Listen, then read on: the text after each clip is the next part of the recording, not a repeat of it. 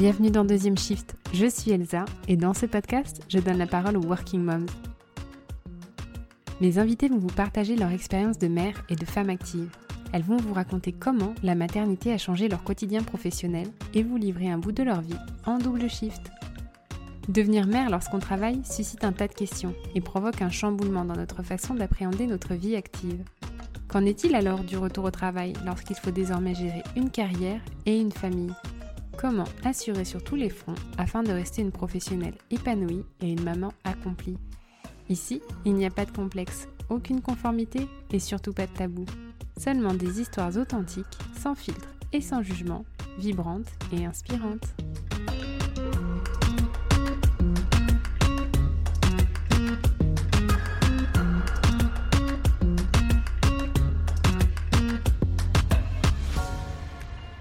On a toutes grandi avec les séries et films américains qui nous montrent souvent des héros et héroïnes qui vivent follement The American Dream. Alors, j'ai eu envie de savoir comment ça se passait vraiment la vie d'une working mom aux États-Unis.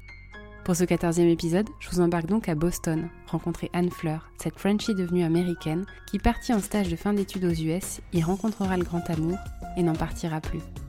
Depuis son arrivée sur la côte Est, Anne Fleur s'est mariée, a eu Félix, son bébé très attendu, mais elle a aussi fait un burn-out suite à trop de déplacements pro, décidé de rebondir en créant sa société et finalement est revenue au salariat, car la vie d'une même preneur associée n'était pas exactement ce dont elle avait rêvé.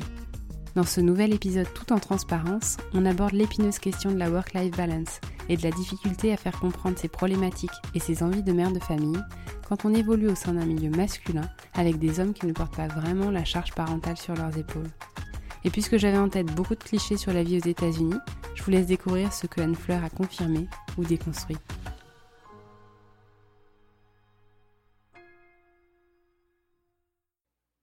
Bonjour Anne Fleur. Salut Elsa. Comment tu vas? Ça va plutôt pas mal, merci. Et toi? Ça va, ça va, merci. Je suis euh, ravie de te parler avec euh, nos 6 heures de décalage horaire. Bah ouais, moi aussi. Merci de de me recevoir. Je suis très contente d'être là. Mais avec grand plaisir. donc, je viens déjà de, spoiler hein, que tu te trouves à 6 heures de, chez moi, du Luxembourg. tu es toi aux États-Unis. Donc, si ça te va de, te présenter un peu plus, nous dire bah, qui tu es et puis comment tu es arrivé à Boston? Ouais, bien sûr. donc, je m'appelle Anne Fleur. On m'a demandé encore aujourd'hui si c'était mon vrai prénom. Oui, c'est mon vrai prénom. j'ai, il n'y a pas longtemps 35 ans. J'habite à Boston, donc aux États-Unis, sur la côte Est. je vis aux États-Unis en continu, si je puis dire, depuis 2011. et j'avais fait un an auparavant, en 2007-2008 aux États-Unis également. Et donc j'étais arrivée moi à la base pour un stage de fin d'études, comme ça se fait beaucoup dans les écoles d'ingénieurs, à Buffalo, donc à 6-7 heures de route de Boston, dans l'État de New York. Et puis bah, j'ai rencontré celui qui est devenu mon mari, et du coup je suis revenue. voilà, pour d'autres raisons. ok. toi, tu es originaire de, de l'ouest de la France, la Bretagne? Oui, tout à fait, de Brest. OK, OK. donc tu as toujours des attaches en France, mais en tout cas, tu es établie, aux États-Unis depuis, de nombreuses années. Tu as fait toute ta carrière là-bas? Euh, bah, écoute, oui, effectivement, oui, parce que j'ai fait surtout des stages et de l'intérim en France, donc ouais, j'ai fait mes vrais jobs étaient aux États-Unis, ouais. OK, ça va et tu es devenue maman aussi aux États-Unis? Exactement, il s'en est passé des choses ici, hein. Bah, oui. La grande rencontre, le mariage, le bébé. Ouais, c'est vrai que c'est quand même un pays qui est plutôt cool avec moi, donc ouais, je suis assez contente. Donc tu es devenue maman il y a combien de temps? 20 mois. ouais, 20 mois, D'accord, 24 décembre. Ah oui, la veille de Noël? Ouais. Est-ce que tu peux me raconter un peu, où tu en étais professionnellement quand, quand tu as découvert que tu étais enceinte?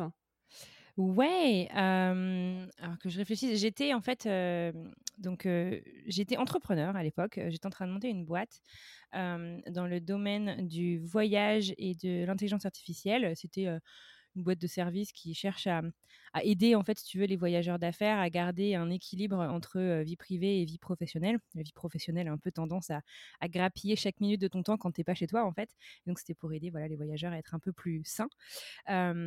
et, et on essayait depuis quelques temps avec mon mari d'avoir un petit bébé. On avait fait un petit peu de PMA qui n'avait pas été fructueuse.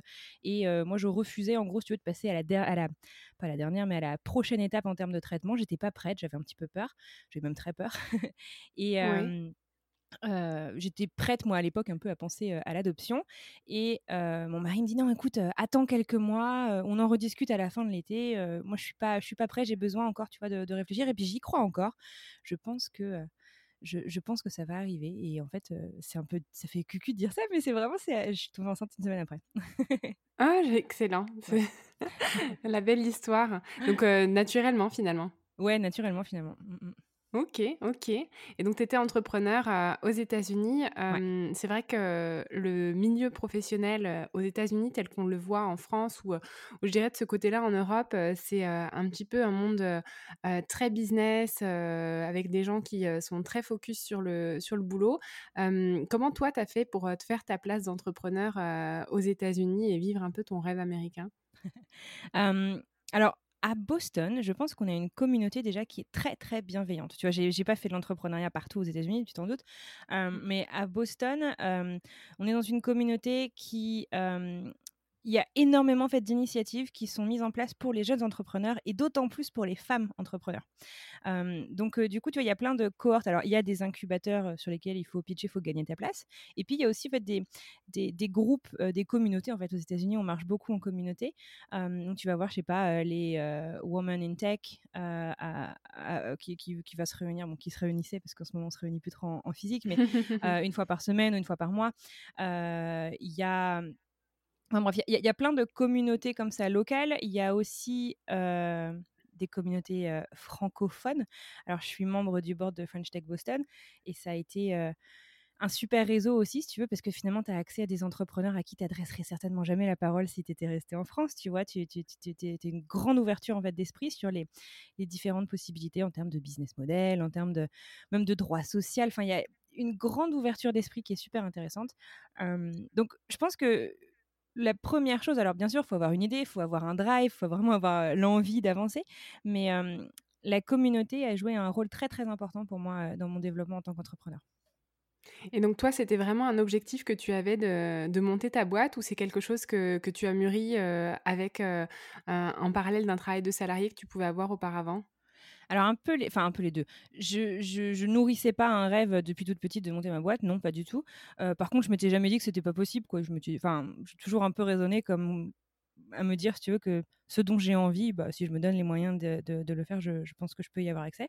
Et j'ai en fait, euh, dans mon précédent job, avant donc euh, cette boîte-là, j'étais donc salariée et j'ai fait un gros burn-out lié au voyage. au fait, en fait que j'étais tout le temps, tout le temps, tout le temps partie dans un avion. J'étais jamais chez moi. Je vivais en complète déconnexion finalement de ma vie locale, tu vois? Et, et, les gens, en fait, même de mon entourage, de mon entourage pro ou perso, avaient beaucoup de mal finalement à, à comprendre ce que je vivais. Parce que pour eux, alors tu as des gens, tu, sais, je sais pas si tu as, as, dû voir, tu sais, le, le, truc qui circulait sur les réseaux sociaux pendant un temps, c'était 6 ou 8 vignettes, je sais plus. C'était ce que je fais, ce que mes ah grands-parents pensent que je fais, ce que ma mère pense que je fais, etc. Et en gros, il n'y en avait pas un qui avait bon, mais c'était ça, si tu veux. Les gens, ils pensaient que j'étais en train de faire de la jet set aux quatre coins du monde, alors que bien sûr, pas du tout, quoi. la vie un peu de rêve entre deux avions avec les hôtesses de l'air qui te servent le champagne. ça, exactement. Alors que en plus, tu bosses pour des startups, tu, tu voyages toujours en classe, en classe éco, enfin bref. Et. Donc ça m'a pas apporté grand chose personnellement à part les miles hein, pour le coup. Mais voilà, en gros, il y a eu un moment, si un point de mon retour avant ce gros burn-out où je me suis dit, oulala, il doit y avoir quand même une manière un peu plus saine de voyager. Moi, j'ai grandi en fait avec un papa, tu vois, qui voyageait tout le temps, tout le temps, tout le temps. Ce fait que j'ai pas forcément eu un super exemple euh, là-dessus, à se dire, euh, bah, on laisse le boulot empiéter finalement sur tout, quoi, tu vois, sur toute la vie perso. et, en fait, j'ai commencé à discuter avec mon ancien boss d'un autre job, euh, qui est devenu un ami. et lui aussi, en fait, il avait cette frustration par rapport au voyage. lui, il voulait que ses voyages professionnels aient plus de sens. Et, donc, on a commencé en fait un peu comme ça à mûrir cette idée. Et puis, il y a eu le burn-out. Et là, je me suis dit, bah, en fait, c'est peut-être un signe de l'univers. il faut faire quelque chose. Et, et, donc, j'ai quitté la boîte où j'étais. Et puis, je me suis mise à, temps plein sur cette start-up. Et donc, qui était lié en fait à la problématique que tu avais rencontrée de ne pas forcément savoir déconnecter entre le boulot et, voilà. et puis avoir une vie perso quand tu te trouves en voyage. C'est ça. Le, en gros, je cherchais à résoudre mon problème, hein, très égoïstement. ok. donc, tu es tombée enceinte. tu as eu un petit garçon. Oui, tout à fait. À ce moment-là, tu en étais où d'avoir monté ta boîte? Est-ce qu'elle était déjà active avec, je dirais, un business model établi, des clients, quelque chose qui fonctionnait? Et je crois, je crois que tu n'étais pas toute seule hein, quand tu as monté cette société. Oui, justement, donc avec cette amie avec qui j'ai travaillé, donc on a décidé de monter en fait cette boîte ensemble. j'ai donc j'ai bossé, je dirais, à temps plein sur cette boîte pendant un an et demi, en gros. Euh, avant euh, la naissance euh, donc, de mon petit garçon. à ce moment-là, l'application était sur le marché grand public depuis trois ou quatre mois non, je dis des bêtises. Je dis des bêtises. Elle devait être normalement sur 3 ou 4 mois, mais bien entendu, comme tout projet de développement dans une startup, c'était en retard. Donc, on l'a sorti début décembre. Donc, non, c'était, c'était justement un petit peu, un petit peu chaud, c'est vrai, ces, ces, dernières semaines, parce que c'était la fin de la grossesse et c'était la sortie du produit. donc, on, travaillait un peu jour et nuit. Mais, mais voilà, il y a eu beaucoup de. Il y a eu beaucoup de presse d'ailleurs à ce moment-là et les, les, les, gens toujours hallucinaient à me voir arriver avec mon gros ventre. mais, mais donc voilà, on, savait déjà, je pense au moment où je où, j'ai dû donc bah, quitter la boîte pour pour accoucher, tout simplement, que les prochains défis seraient technologiques. Pour nous, on avait on avait un peu établi la roadmap, mais le produit était lancé, il était sur le marché, il y avait une présence, voilà. D'accord, OK. Donc c'était un peu, le bon moment, pour toi de prendre du recul et puis de t'occuper de ton fils, qui allait arriver, qui arrivé rapidement, après puisqu'il est arrivé, le 24 décembre, tu Ouais, il est arrivé un mois avant en fait. D'accord, il est arrivé en avance, OK. Mmh. Et comment ça se passe les congés maternité aux États-Unis? Parce qu'encore une fois, la représentation que j'ai moi, depuis ma ma fenêtre européenne, c'est que, les mamans, elles s'arrêtent la veille d'accoucher et elles reprennent quatre jours après. Presque. Hein. En, fait, ce qu'il faut savoir aux États-Unis, donc effectivement, euh, la plupart des, des, personnes continuent de travailler jusqu'au dernier jour, euh, c'est quand c'est possible, hein, bien sûr, parce que le droit, en fait, il n'y a pas vraiment de droit social, si tu veux, et c'est un des gros challenges du, du, pays, si tu veux. Tant que tu protégeras pas mieux les femmes, tu peux pas imaginer qu'il va y avoir un jour une égalité salariale, par exemple. Enfin, tu vois. Bref, c'est un autre sujet. Mais je, en gros, le moment donc où tu accouches, fait, avec au niveau de la loi fédérale, tu as 12 semaines qui te sont offertes et je mets plein de guillemets là-dessus.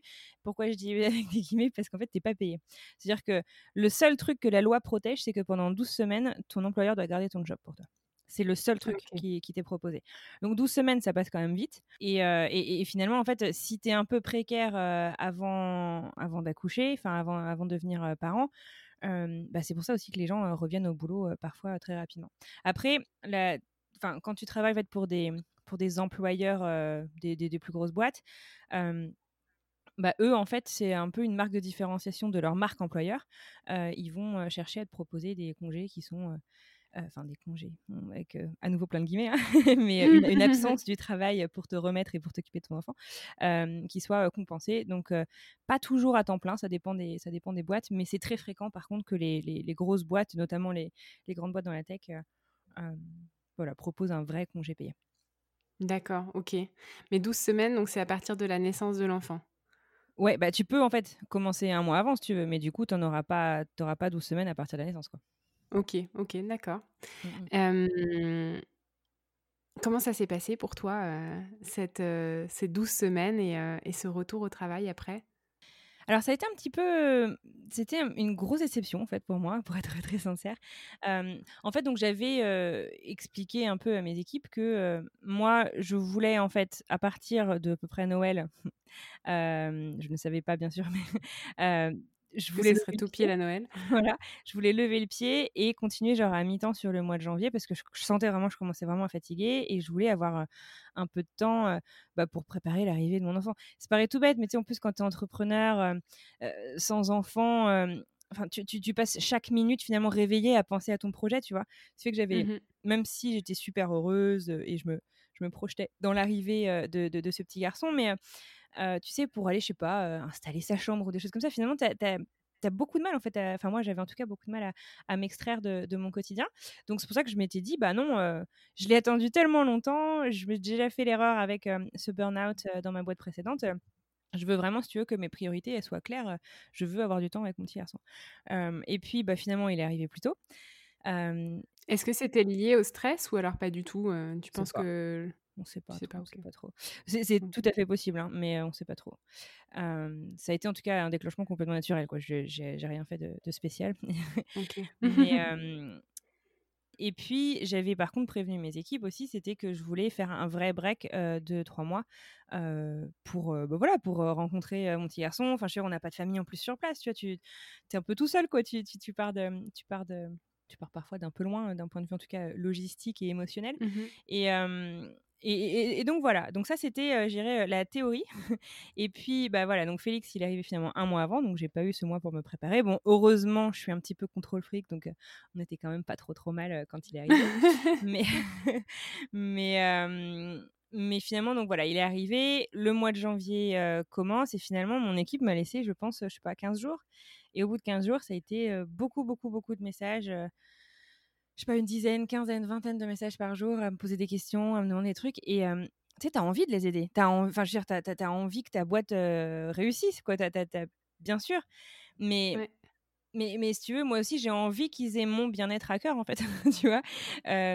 Moi aussi, en fait, je leur ai, en fait, je leur ai dit que j'allais prendre du temps pour, pour ma famille. Et, ça s'est pas, s'est pas très bien passé comme ça. Donc du coup, j'ai dû, dû, dû m'expliquer avec mon cofondateur et ami. Et malheureusement, c'est quelque chose qui a très très mal pris. En fait, il s'est senti abandonné. Tu vois? En fait, je pense que ayant toujours bossé un peu le jour, le soir, le week-end, euh, bah, sans aucun problème, parce que j'adorais ce que je faisais. Je pense qu'en fait, personne m'a prise au sérieux quand j'ai dit que j'allais lever le pied et que j'allais euh, et que j'allais faire un break professionnel. Et donc, du coup, du coup ça a été ça la, grosse déception et qui a fait que, que mon aventure professionnelle s'est compliquée à partir de ce moment-là. Ouais. Et tes collaborateurs, ils avaient des familles, ils avaient des enfants, vous étiez tous un peu dans ce, dans ce modèle de euh, jeunes trentenaires, sans enfants, qui est complètement obnubilé par, par le boulot et la réussite de ce projet?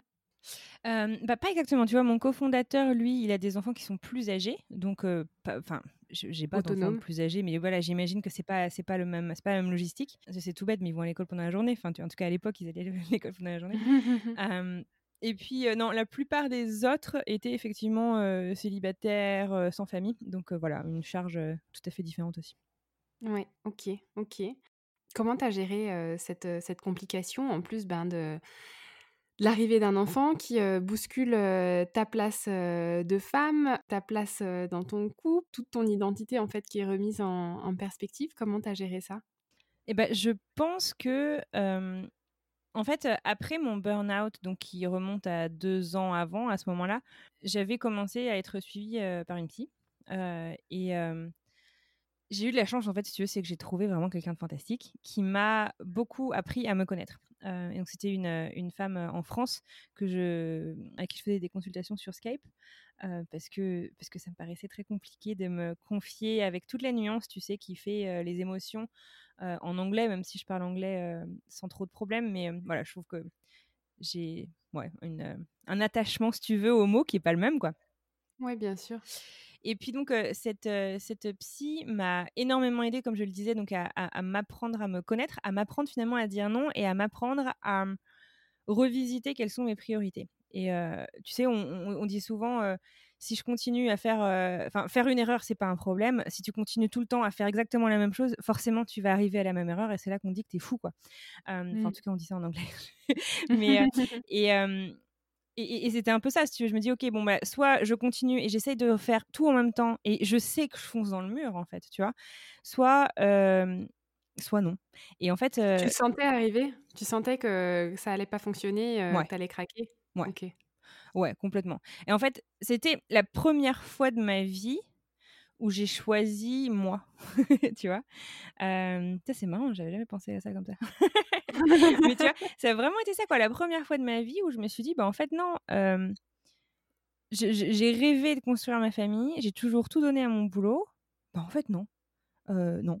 si malheureusement il faut faire un choix, et bah c'est tout vu, quoi. Et, et, mmh, j'ai un peu, pas coupé les ponts, mais donc j'ai eu une explication de, texte avec mon, associé, donc comme je te disais, qui, s'est un peu vexé. et je, comprends tout à fait que ça a été une période pas facile pour lui parce qu'il. je comprends quoi. S'il pensait que j'allais être là, effectivement, j'étais plus là. Mais moi, en fait, j'avais besoin, si tu veux, de me concentrer sur cette nouvelle phase de ma vie. Euh, puis c'est pas comme si j'avais demandé de prendre trois ans, quoi. Je prenais juste mes trois mois de congé maternité. Tu sais, d'abord physiquement, tu te remets, psychologiquement, tu es loin de tout le monde. Enfin, ouais, j'avais, j'en avais vraiment besoin. Et, et j'ai écouté, en fait, moi je suis quelqu'un qui somatise énormément, tu vois. Quand ça va pas, généralement, mon corps me dit qu'il y a un problème avant que mon cerveau le comprenne. et donc voilà, enfin, tu vois, c'était mmh, quand je savais que je devais faire un check-in avec lui, qu'on devait parler un petit peu du business, etc. Mais je le voyais, en fait, je tremblais, j'avais de la tachycardie toute la journée. Enfin, tu, tu dis non, c'est pas normal, c'est pas ça le genre de vie que je veux vivre, tu vois? Ouais, ouais.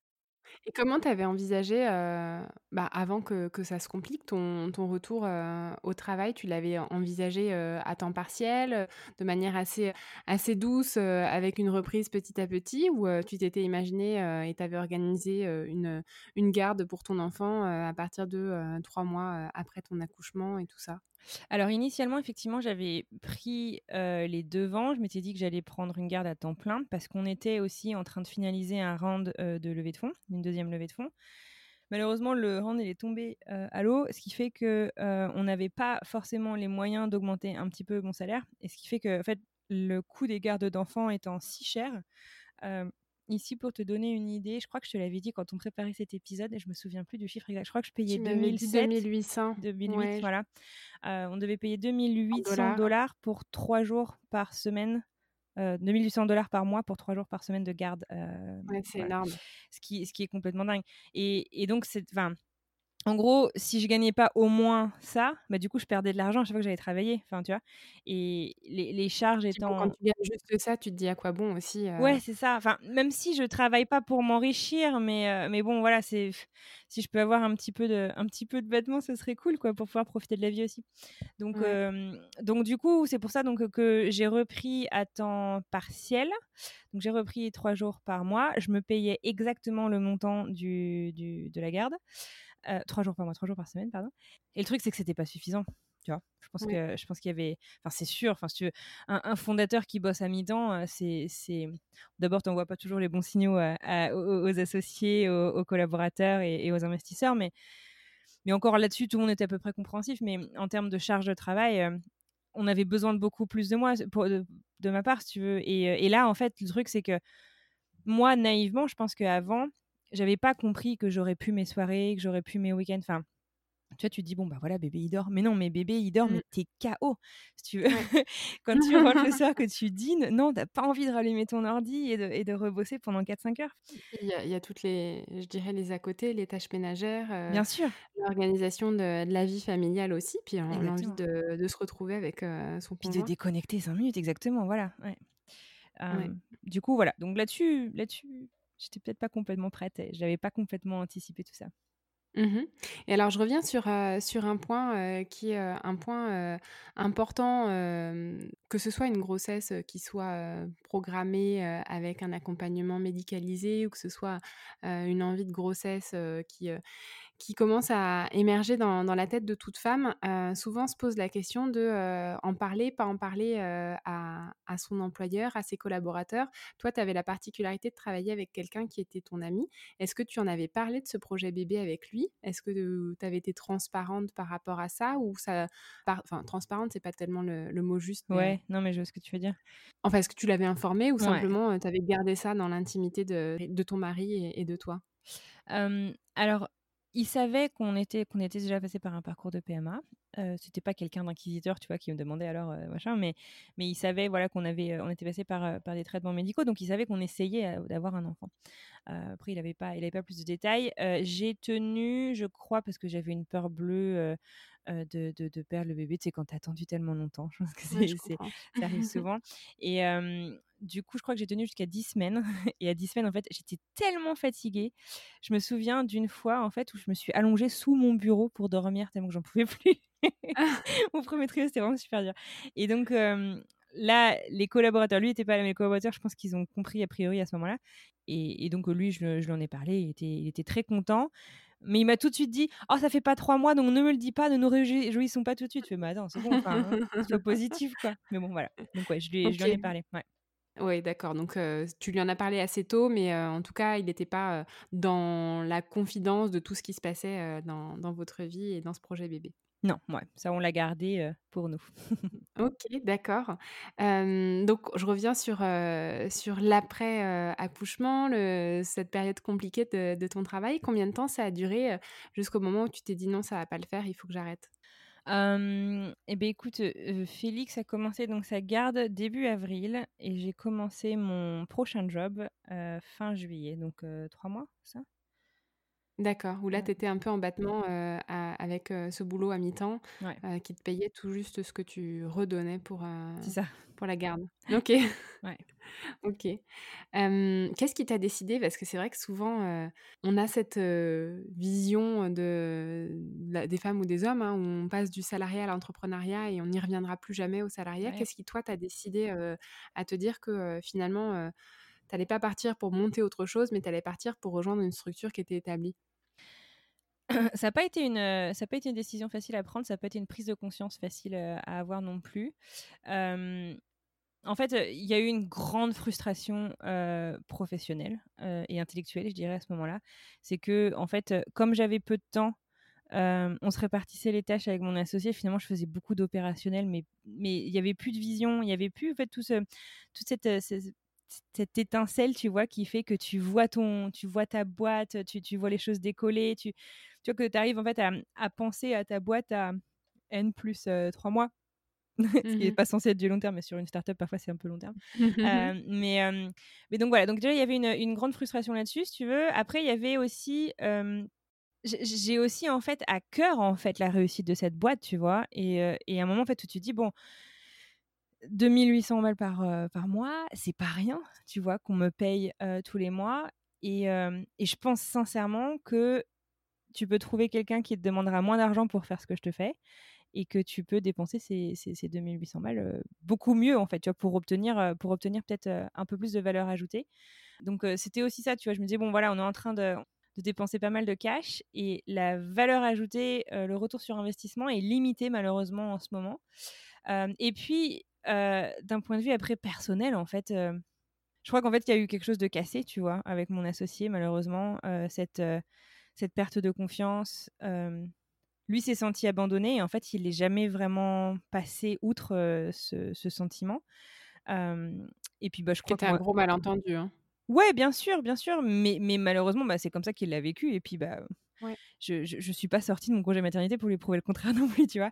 Ouais, ouais, je comprends. Mais et puis et puis bah moi j'ai été aussi très très vexée en fait, si tu veux, c'est que on n'avait pas la même vision finalement de la parentalité à ce moment-là, quoi, tu vois? Et, et, et, comme je te le disais, j'étais pas prête de le, de le sacrifier. Donc donc voilà, donc du coup, ce que au début je me suis dit, c'est écoute, on va sortir la tête de l'eau financièrement. Je vais trouver un job qui va me payer, quelque chose de stable, tu vois, où on n'aura pas de, gros stress. et en fait, j'ai trouvé un job hyper rapidement, genre en, 15 jours, je crois même pas.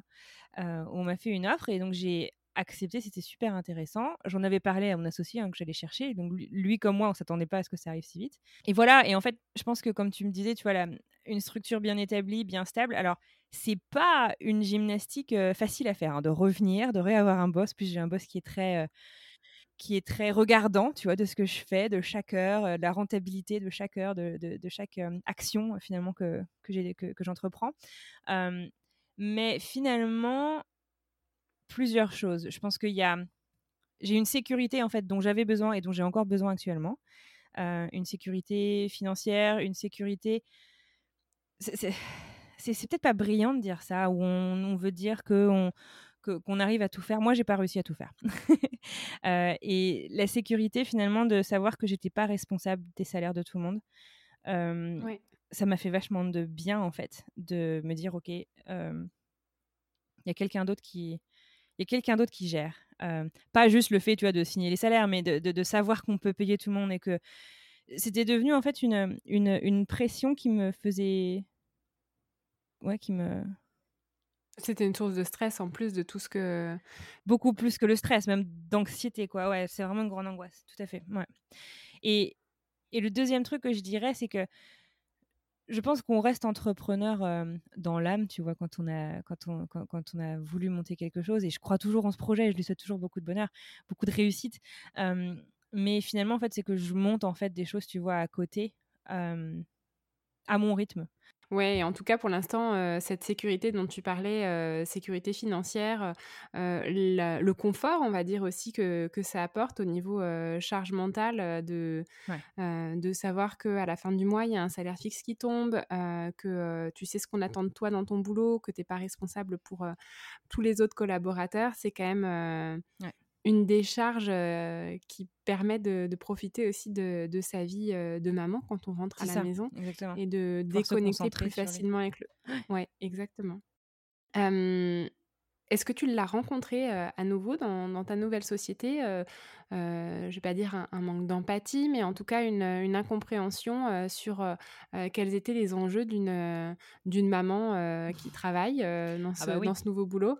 Alors, je suis dans une grande université américaine où tout est fait pour les employés. franchement, on s'occupe vraiment bien de nous. Mais le coronavirus, bosser de chez soi, donc on a été en, confinement total aussi ici dans le Massachusetts pendant. Enfin nous ça a réouvert très récemment. Les crèches ont, on devrait ouvrir fin juillet donc on a eu 4-5 mois à la maison non-stop.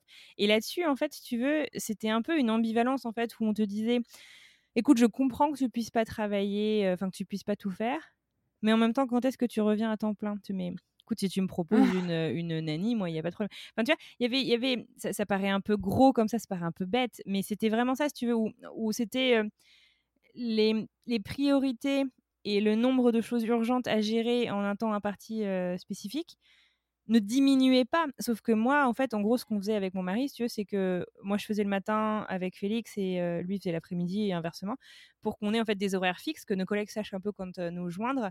Mais si tu veux, il avait, euh, je sais pas, ça a commencé quoi? Il avait 16 mois. Enfin, t'as aucune indépendance, aucune autonomie. Si tu veux, il sait s'occuper 5 minutes, peut-être 10 grands maximum si tu trouves un jeu sympa, mais mais, mais c'est complètement surréaliste de se dire qu'un enfant de cet âge-là, et beaucoup d'ailleurs de beaucoup d'autres âges, mais pourront se gérer pendant une matinée pendant que tu bosses quoi.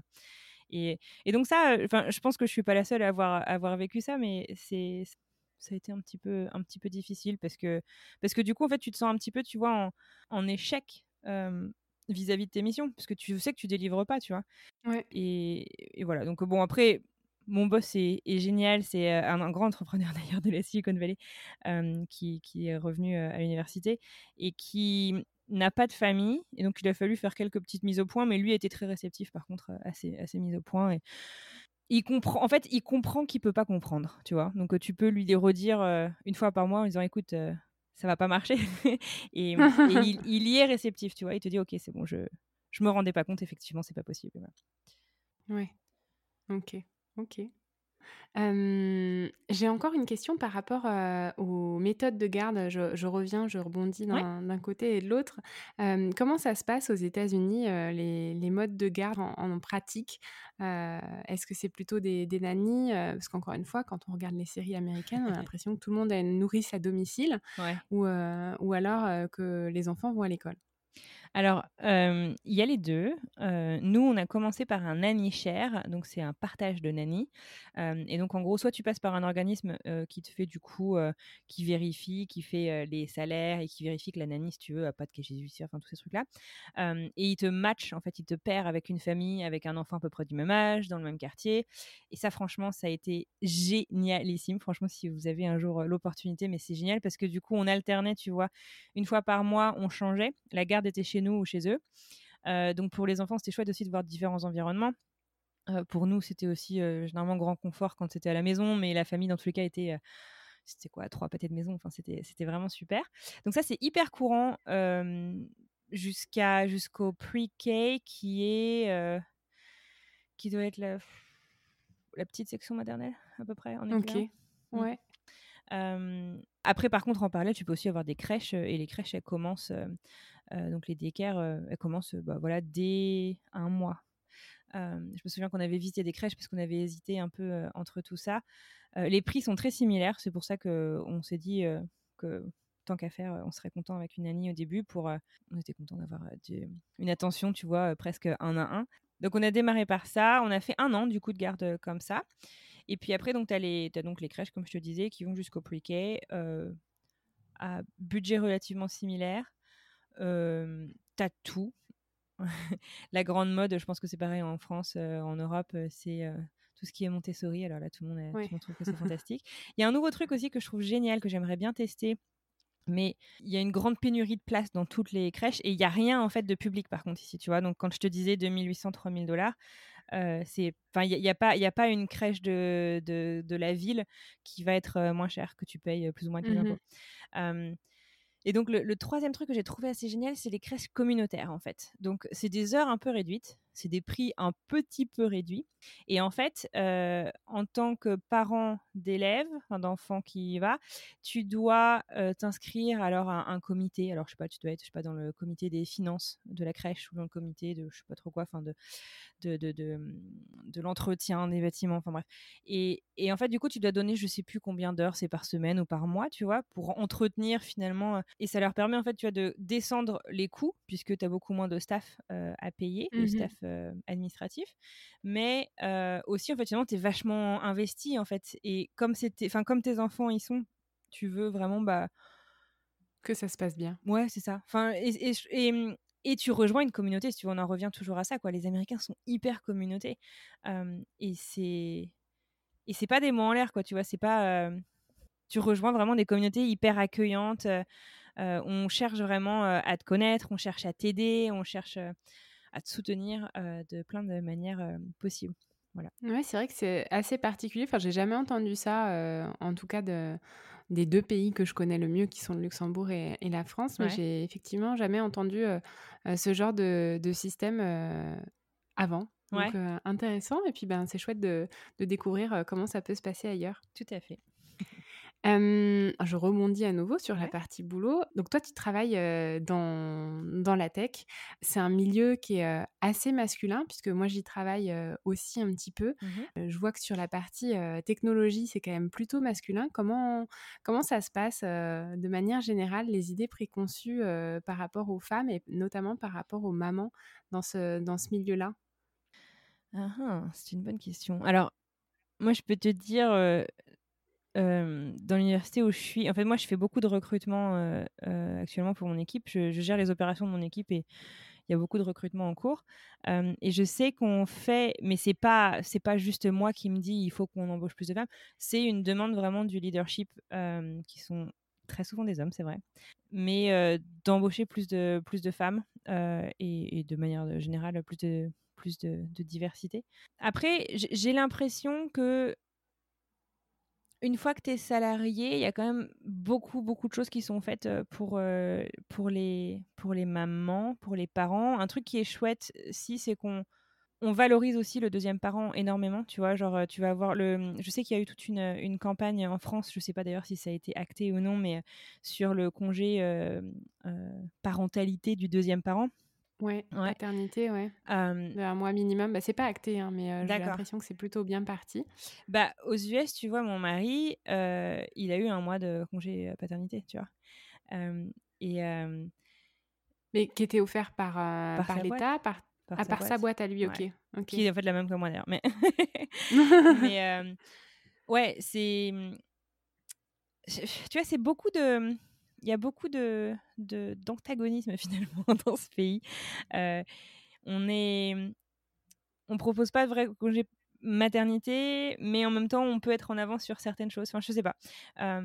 Oui, comme tu le disais, c'est aussi des, selling points pour la société euh, en, tant que, en tant que marque employeur. Donc, euh, de ce que je comprends, de toute façon, c'est que c'est que c'est beaucoup des initiatives de la part de, des entreprises. Ouais. Mais qui, du coup, tu vois, créer un nouveau standard en fait, tu vois? Et donc du mmh coup, finalement, euh, c'est comme euh, l'assurance maladie, elle n'est pas censée être payée. Enfin, personne dans la loi a écrit qu'elle doit être payée par ton employeur. Mais ça coûte tellement cher l'assurance maladie euh, ici, tu vois. nous, on a une grosse contribution employeur pour trois. enfin, donc mon fils et mon mari et moi, je crois qu'on paye 1500 par mois. et c'est pas la partie. Enfin, tu vois, c'est qu'une petite contribution que nous, on doit payer. Mmh. C'est.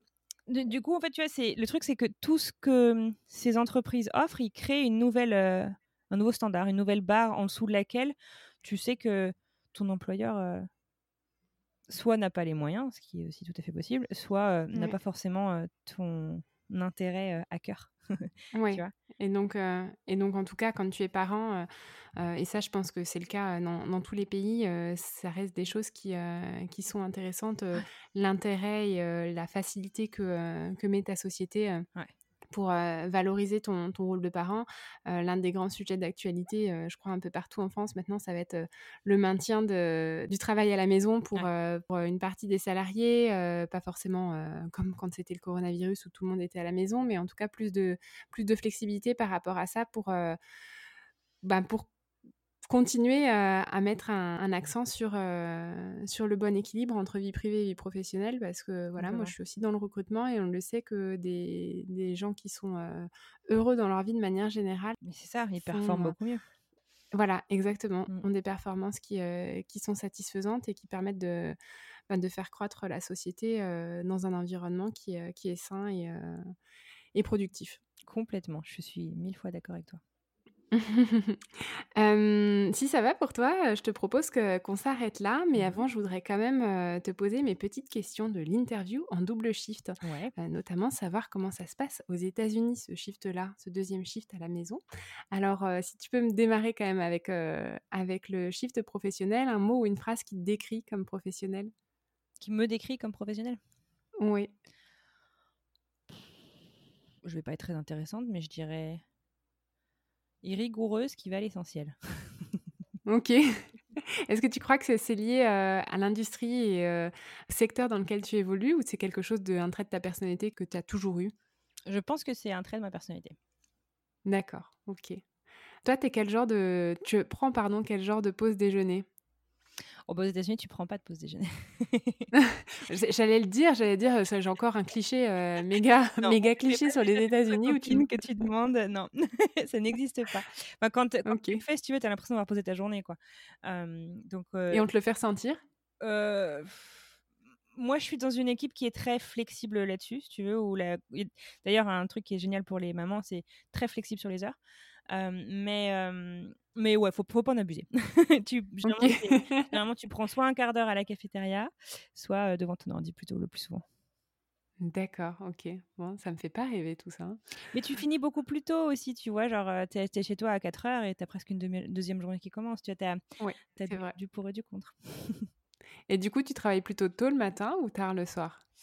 Eh ben, écoute, j'aurais jamais pensé dire ça il y a quelques années, mais je suis très tôt le matin. J'aime bien. Je sais pas, il y, a un truc dans l'atmosphère, que ce soit au bureau ou à la maison, tu vois, mais avant que tout le monde se lève, il y a un truc spécial, en fait. Et c'est comme si, je sais pas, c'est comme si, tu vois, je voyais le spectacle avant tout le monde. Je sais pas, il y a un truc, j'aime bien, j'adore.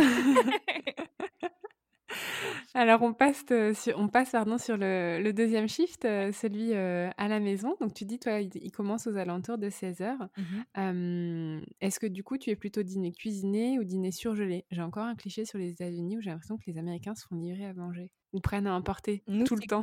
cuisiner et ouais, j'avoue qu'on fait plus. Enfin, on doit faire à emporter peut-être une fois par, une fois tous les 15 jours peut-être. Ok.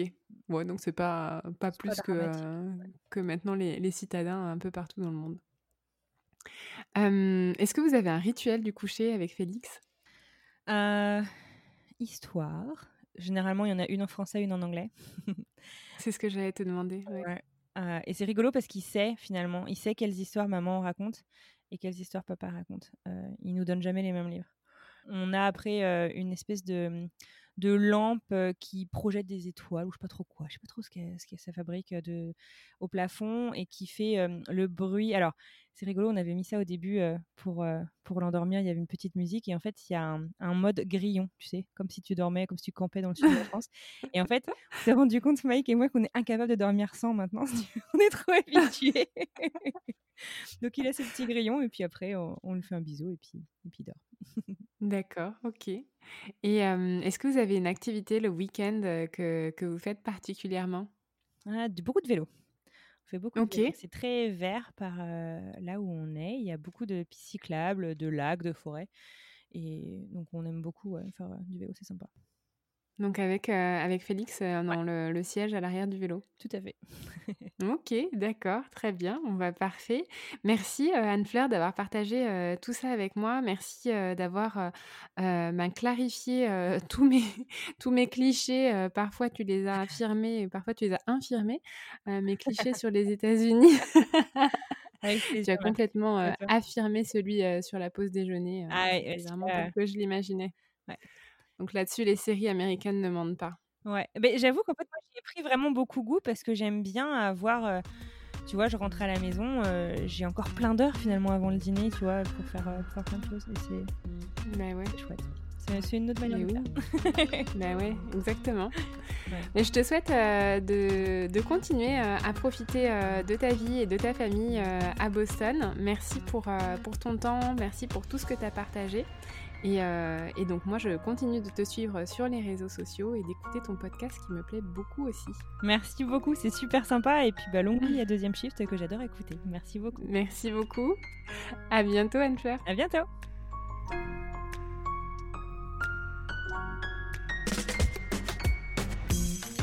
Cet épisode est maintenant terminé. J'espère que vous avez pris autant de plaisir à l'écouter que j'en ai eu à l'enregistrer. Si l'épisode et plus généralement le podcast vous plaît, je compte sur vous pour en parler le partager et mettre une note et un commentaire sur votre appli d'écoute. Ça m'aide à faire connaître et à faire grandir la communauté de Deuxième Shift. Je vous invite également à me rejoindre sur l'Instagram de Deuxième Shift pour avoir vos retours sur cet épisode. C'est également via ce réseau que je partage plus de choses sur mes invités et ma propre expérience de Working Mom. J'y crée une communauté bienveillante, inspirante et décomplexée quant à nos galères et nos succès carrière et maternité. On se retrouve par ici dans deux semaines pour une nouvelle histoire de Working Mom. Et d'ici là, Portez-vous bien.